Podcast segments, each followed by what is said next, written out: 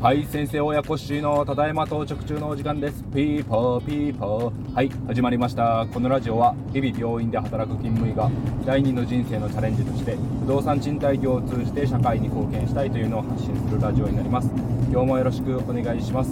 はい久々に、えー、カーテンコール噛まずに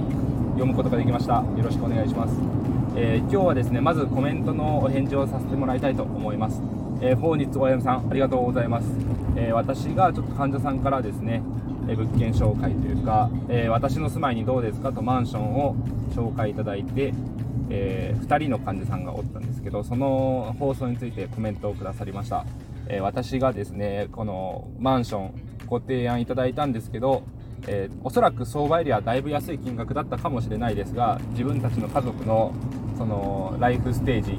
だったり今の仕事の環境子どもの環境いろいろ考慮した時に、えーと、お断りさせていただいたんですけども、まあ、そのコメその放送について、えー、私コッシーのですね人柄が現れているような回ですねっていう風なコメントいただいてちょっと嬉しい気持ちになりました。はい。やっぱりですね目先の利益というか目の前に餌がぶら下がっていて、まあ、それを加えたら良かったのかなと思うところもあるんですけど、まあ、自分たちがこの地に根付いて末永くですね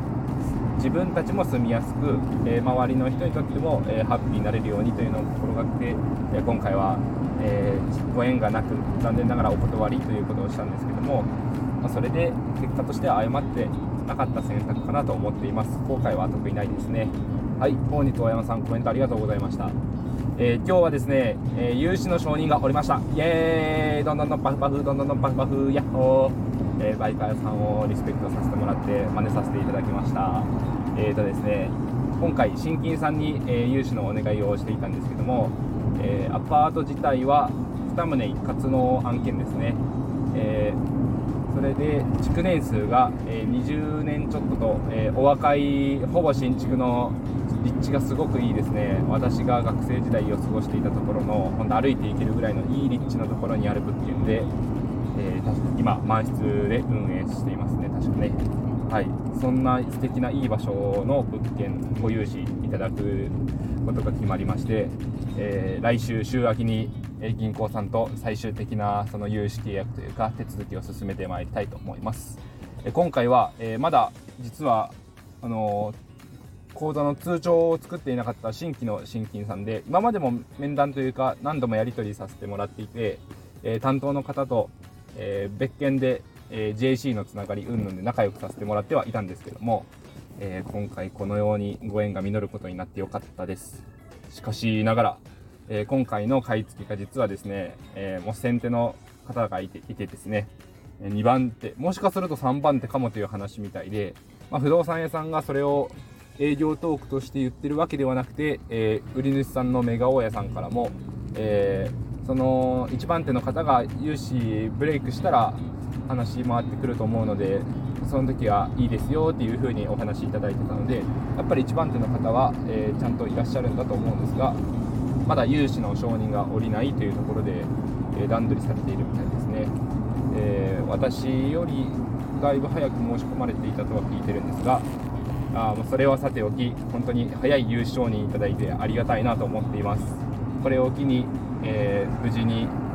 話が流れてきたらいいなとは思っているんですがそればっかりは神のみぞ知るというところで、えー、流れに身を任せて波に乗れたらいいなと思っております。まこの案件が話が進むとえーと、うちのエリアの本当に中心部に物件を持てることになりますし仕事の途中にも、えー、方針の際とかに通ったりする場所でもあるので